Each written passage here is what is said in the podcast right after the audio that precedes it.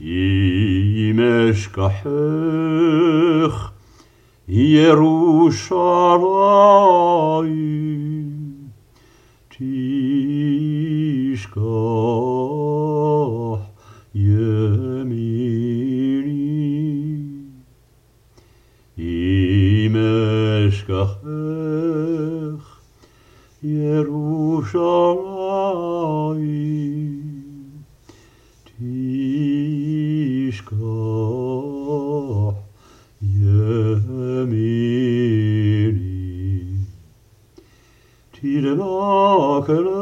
schon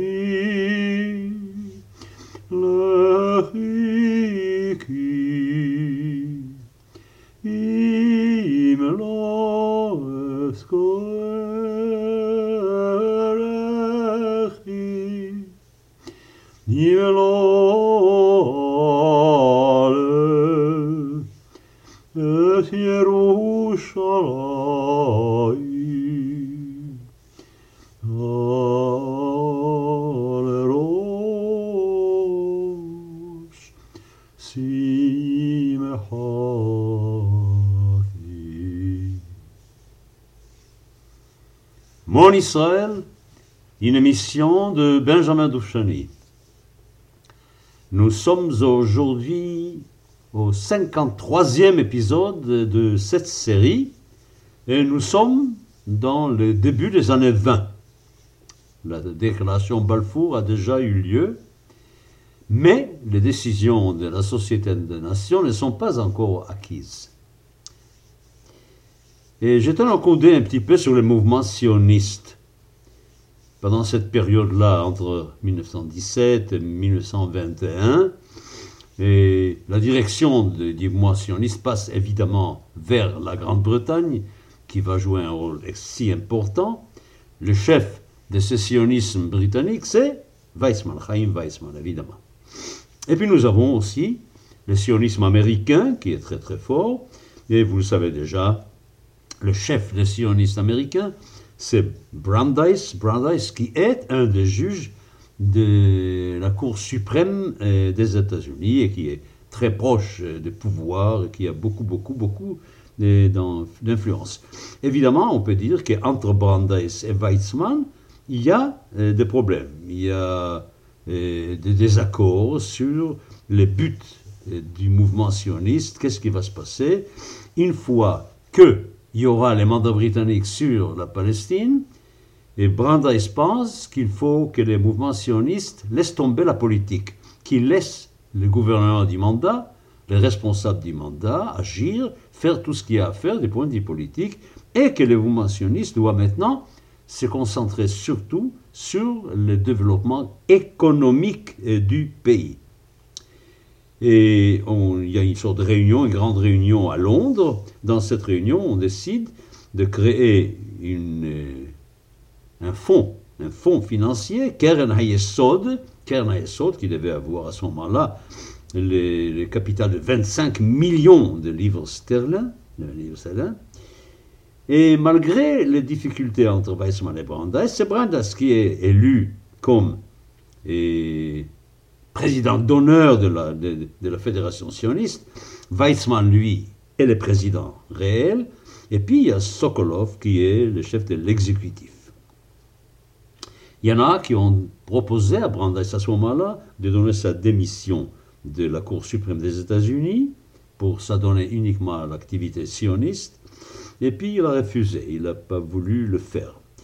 Et on a vu tout de suite que pour Sekerna Yesod, pour cette, pour cette euh, quête de, de, de, capital, et les succès n'étaient pas extraordinaires. Alors Weizmann avec Ussishkin et avec Albert Einstein, qui était très très très euh, très engagé dans, dans, dans ces projets, et sont partis en Amérique pour ramasser de, de l'argent. Le résultat n'était pas extraordinaire. Et puis, et on a vu eh dans, dans la réunion de sionistes américains à Cleveland, c'était en juin 1921, on a eu une vraie, eh, une vraie bataille entre Brandeis et tous ceux qui étaient contre lui, et les autres, avec eh, Weizmann, avec l'aide de Weizmann, ont gagné. Brandeis a donné sa démission de tout ce qui concernait les mouvements sionistes, et puis on a choisi quelqu'un de nouveau. Vous voyez que c'était pas calme, c'était assez. Il y avait une, grande tempête dans les mouvements sionistes, et, pour cause, et pour cause parce qu'on était un temps extrêmement trouble partout dans le monde, pas seulement pour nous. Il y avait aussi tous les grands problèmes des structures des nations en Europe, il y avait aussi le démantèlement général de l'Empire ottoman. C'était un temps très très trouble. Alors, le congrès sioniste numéro 12 s'est réuni à Karlsbad en septembre 1921. Et puis là, à ce moment-là, c'est Weissmann qui a imposé absolument et, toutes ses vues. Ce qui a rendu le sionisme très modéré, moi je dirais trop modéré, pendant toute la période du mandat britannique. On a vu toujours que c'était Weissmann qui retenait tout le temps, qui retenait tout le temps. Et, puis déjà, Weissmann qui n'a pas voulu envisager dès le départ l'État juif, il, a remis ça pour bien plus tard, ce n'était pas un but déclaré du mouvement, du, mouvement sioniste de dire d'emblée nous voulons un État juif en Palestine. Voilà, quelques mots sur les mouvements sionistes qui continuent à jouer un rôle, évidemment, qui continuent beaucoup moindre, mais bien moindre, mais ils continuent à jouer un rôle. Passons maintenant au mandat. Au mandat. Alors, et il y a des discussions entre les délégués britanniques et les délégués sionistes autour de ces mandats déjà, déjà en 1919. Ah, vous le savez déjà qu'en juillet 1920, Herbert Samuel a déjà pris ses fonctions comme haut commissaire britannique pour la Palestine. Et suivant la décision de San Remo concernant les mandats qui allaient être accordés à la Grande-Bretagne.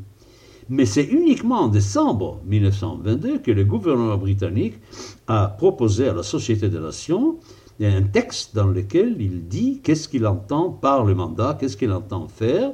Et puis la Société des Nations, qui n'a donné son accord à ces projets britanniques qu'au mois de juillet 1922. 22. Alors il y a évidemment il y a une euh, introduction euh, qui dit que les grandes puissances de l'Alliance se sont mis d'accord que celui qui aura le mandat sera là pour réaliser la déclaration donnée par le gouvernement de Sa Majesté le 2 novembre 1917, évidemment vous avez compris, allusion à la déclaration Balfour. Et ça, ça sera en vue de construire un, un foyer national pour le peuple juif en Palestine. On reconnaît absolument les liens historiques entre le, le peuple juif et la Palestine. Et puis, les teneurs du mandat s'engagent à créer les conditions qui vont euh, permettre de réaliser ce projet-là. Et puis, nous avons maintenant affaire à l'agence juive qui est montée, où il y a des sionistes et des non-sionistes. Et puis, il faut reconnaître l'agence juive qui va coopérer avec le gouvernement pour tout ce qui concerne ce travail-là le gouvernement de la Palestine va faciliter l'immigration juive dans des conditions acceptables en collaboration avec l'agence juive. Il faudra que les juifs puissent s'installer partout sur la terre qui est une terre d'État ou qui est une terre inhabitée. Voilà, la formulation du mandat devait être la réalisation pratique de la déclaration Balfour. Bon, on a choisi un haut commissaire juif, un haut commissaire juif, Herbert Samuel. Vous savez, quand vous êtes à Tel Aviv, à la plage, sachez-le que la, rue qui longe la plage de Tel Aviv s'appelle encore Récif Herbert Samuel, de beaucoup, d'importance, bien qu'il n'y avait pas grand-chose à admirer dans lui et dans ce qu'il a fait. Alors, dès le début de l'action d'Herbert Samuel, on a compris qu'il ne va pas dans le chemin désigné par la Société des Nations. D'abord, il a gardé en place beaucoup de gens de l'administration militaire qui ont déjà prouvé leur non-volonté de, réaliser la déclaration Balfour. Et puis, il a tout fait pour avoir la confiance des Arabes en faisant quoi? En faisant des concessions sur leurs demandes. C'est très simple. Alors, étant juif, il avait absolument peur qu'on puisse imaginer qu'il va, favoriser les juifs, et il, s'est montré donc à ce moment-là tout à fait presque pro-arabe. Et bien dommage tout ça. Mais c'est pas ça. Mais c'est assez fréquent dans l'histoire juive. Et toujours, c'est les juifs qui veulent prouver qu'ils ne sont pas du côté juif. Bon, nous avons déjà parlé des problèmes des émeutes de 1920. Il faudrait qu'on dise quelques mots aussi pour des émeutes de 1921, car en 1921, les choses n'allaient pas du tout, du tout, du tout. Début mai 1921, des Arabes ont attaqué la maison des immigrants à Jaffa et ont assassiné 13 juifs.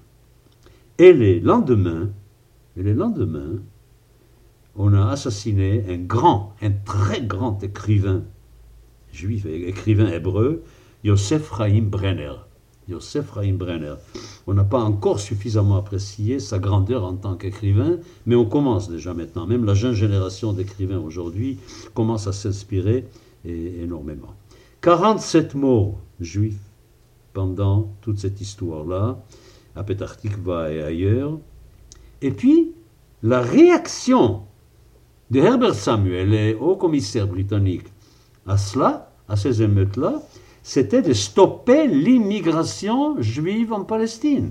C'était incroyable, absolument incroyable. Alors évidemment, on a tout de suite envoyé un comité d'enquête, une commission d'enquête, des juges suprêmes pour voir ce qui s'est passé, et toutes les institutions juives ont donné leur démission pour exiger les renouvellements de l'immigration. À ce moment-là, le ministre des colonies à Londres était Churchill, et puis il s'est arrangé pour que quand même l'immigration reprenne. Alors, qu'est-ce qu'elle a trouvé, cette commission? Que c'était les, les, Arabes qui étaient les agresseurs, évidemment, que la police était totalement inutile, mais ils ont aussi ajouté que les sionistes, par leur euh, propagande pour le travail juif, pour ne, pas employer des Arabes, mais employer uniquement des Juifs, était une des causes, cette, de cette arrivée de ces émeutes-là, et que ça ne les justifiait pas, mais ça leur donnait des circonstances atténuantes.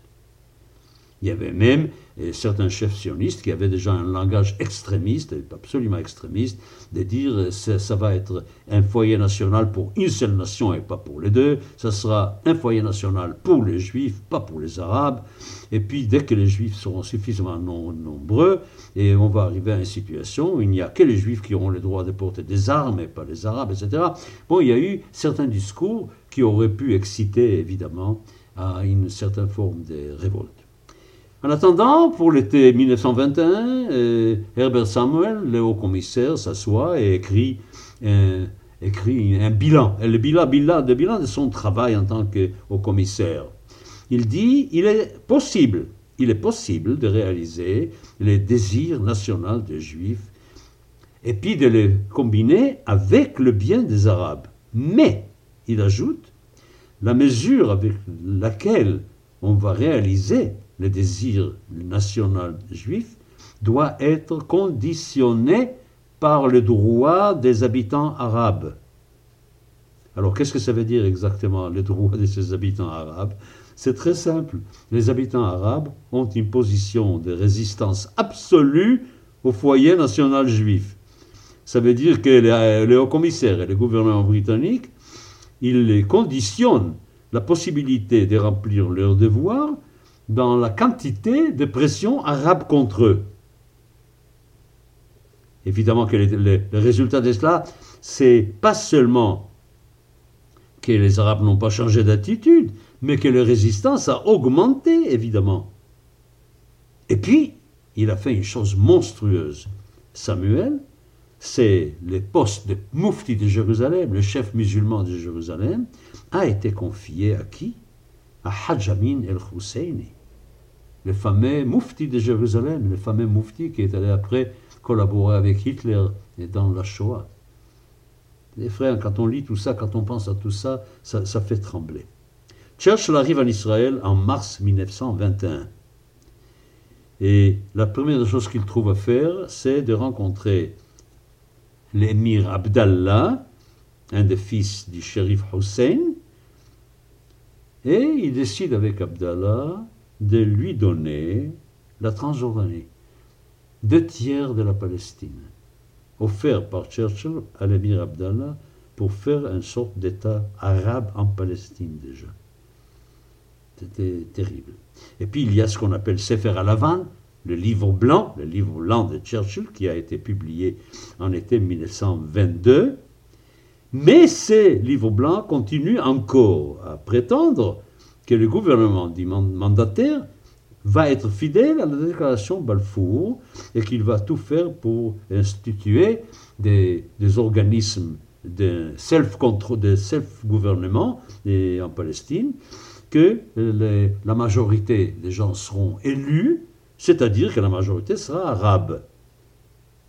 Et puis que les mouvements sionistes n'auront pas part dans le gouvernement du pays. Et puis, on décide autre chose qui est très très louche, pour nous aujourd'hui ça semble du délire, que l'immigration sera conditionnée par les possibilités d'intégration économique des immigrants. Et puis, on ajoute une phrase qui vaut son pesant d'or. Il n'est pas dans l'intention du gouvernement britannique de faire de la Palestine un pays juif tel que l'Angleterre est un pays anglais. Bon, on a compris tout de suite. La baisse, d'un côté on promet monts et merveilles, et puis quand on arrive à la réalisation, tout ça descend. Voilà. Alors, ces livres blancs, nous le savons, c'est le début de tous ces actes de soumission, entre guillemets, du gouvernement britannique aux exigences eh, arabes. Et, la difficulté énorme qu'il y aura à sortir de ces pièges dans lesquels la Grande-Bretagne nous a, mis, par le fait de prétendre être avec nous jusqu'au bout, et en fin de compte de ne pas l'être du tout, et de comprendre que les mandats britanniques sur la Palestine n'étaient pas faits pour réaliser des idéaux extraordinaires historiques, mais tout simplement pour arranger des intérêts britanniques. C'est ce qu'on a vu d'ailleurs après, après la Deuxième Guerre mondiale. Bon, les Arabes, de toute façon, n'ont pas écouté tout cela. Ils s'en fichaient complètement. Ils sentaient qu'ils pouvaient faire tout ce qu'ils voulaient. On, a leur, on, a proposé en 1923 d'avoir une agence arabe, comme il y a une agence juive. Ils ont refusé. Et, et puis, il y avait quand même, il y a toujours quand même quelque chose pour, pour, pour, pour, pour adoucir un peu tous les mouvements. Et cet adoucissement s'est fait à ce moment-là par la reconnaissance de la langue hébraïque la reconnaissance de la langue hébraïque. Intéressant. Hein on a failli avoir encore une Palestine avec deux langues, l'anglais et l'arabe. Aujourd'hui, on peut dire qu'il y a en Palestine, il y a trois langues en réalité. Il y a l'hébreu, il y a l'arabe comme langue officielle, ce que je n'approuve pas. Je crois qu'il faut, pour que l'arabe soit une langue officielle en, dans le pays juif, il faut que l'hébreu soit une langue officielle dans le pays arabe. Par exemple, la Jordanie, ça aurait été bien si la Jordanie avait l'hébreu comme langue. Et si la Jordanie acceptait que des juifs habitent en Jordanie, et de même que des arabes habitent en Israël, évidemment. Bon, alors toutes les tentatives d'Herbert Samuel d'arriver à faire un peu la paix entre les juifs et les arabes en Palestine ont échoué, et il a fini par partir. 1925, Herbert Samuel quitte son, sa fonction des hauts commissaires. Je reviens maintenant un petit peu à cette histoire de l'hébreu. Alors évidemment que puisque l'hébreu devient une langue de la Palestine, comment va-t-on appeler le pays? Alors, en hébreu, en hébreu, on appelle ce pays-là Eretz Israël. Ça, il n'y a aucun doute sur la question. Eretz Israël. Et les Arabes n'en veulent pas. Évidemment, les Arabes n'acceptent pas que les pays s'appellent Eretz Israël, puisqu'ils n'acceptent pas que les pays appartiennent aux Juifs. Qu'est-ce qu'on va trouver comme solution? On va dire, écoutez, ça s'appelle Palestine, par les Juifs eux-mêmes. Quand les Juifs parlent dans une langue qui n'est pas l'hébreu, ils nomment le pays Palestine. D'ailleurs, nous avons commis, nous, maintenant, ces temps-ci, une erreur monumentale de laisser le terme Palestine aux Arabes. Car nous sommes aussi palestiniens, nous habitons la Palestine aussi. Et pendant très longtemps, moi je me souviens encore, mes enfants chantaient une chanson juive qui disait Quand nous irons dans notre Palestine, etc. etc. Pour les juifs, la Palestine, c'était le pays juif. Le journal de Jérusalem juif s'appelait The Palestine Post, et ensuite l'orchestre qui a été formé par Huberman s'appelait The Palestine Orchestra. Donc, ce n'est pas un nom honteux. Adrien a voulu faire de ça un nom honteux, mais c'est devenu un nom que tout le monde acceptait. Donc, il n'y avait aucune raison que les choses euh, changent. Alors, nous voyons parfaitement bien et toutes ces difficultés de travail. Comment on a fini par faire? Ben, ben, Justement, on a appelé Palestina. On a marqué que le nom du pays, c'est Palestina. Pei la médecine, Taviod Nunhei Palestina. Et sur l'exigence juive, on a ajouté entre parenthèses deux lettres, Aleph Yod. Aleph Yod, qui sont les initiales de Eretz Israël. Donc c'était Palestina Aï. Ça s'appelait Palestina Aï, c'était ça le pays.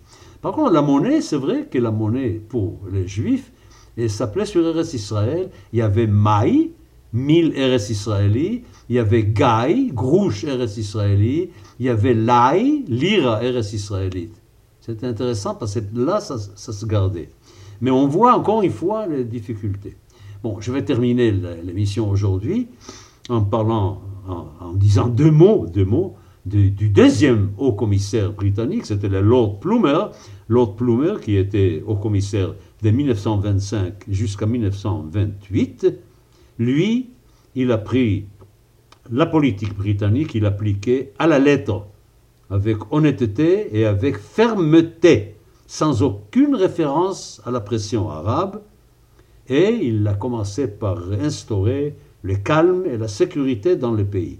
Pendant les années des Plumer 25-28, rien ne s'est passé, tout était très bien dans le pays. Nous verrons que malheureusement, dès qu'il sera parti, tout va se gâter d'une façon absolument euh, terrible, absolument monstrueuse.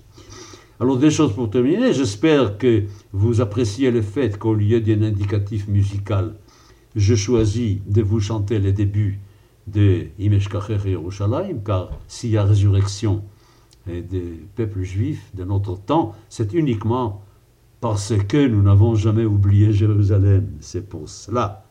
Et puis, un petit amusement gématrique.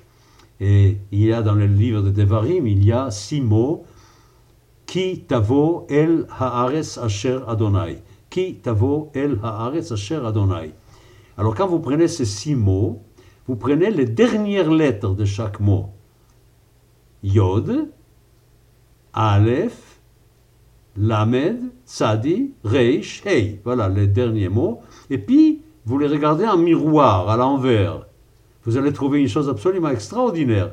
Si vous mettez ces mots ces, dernières lettres de ces six mots à l'envers, vous allez lire Herzl Aleph Yod. Herzl Eretz Israël. Alors le verset de la Bible qui dit Quand tu viendras dans le pays, cache en lui le mot Herzl et le nom Eretz Israël. je trouve ça magnifique. Il ne faut pas prendre ça au sérieux, évidemment, mais c'est tellement beau qu'on ne peut pas ne, pas ne pas se réjouir de voir tout cela. Voilà, il me reste à vous souhaiter une excellente semaine. Et puis, on se retrouve donc jeudi prochain pour la suite des événements de ce début des années 20.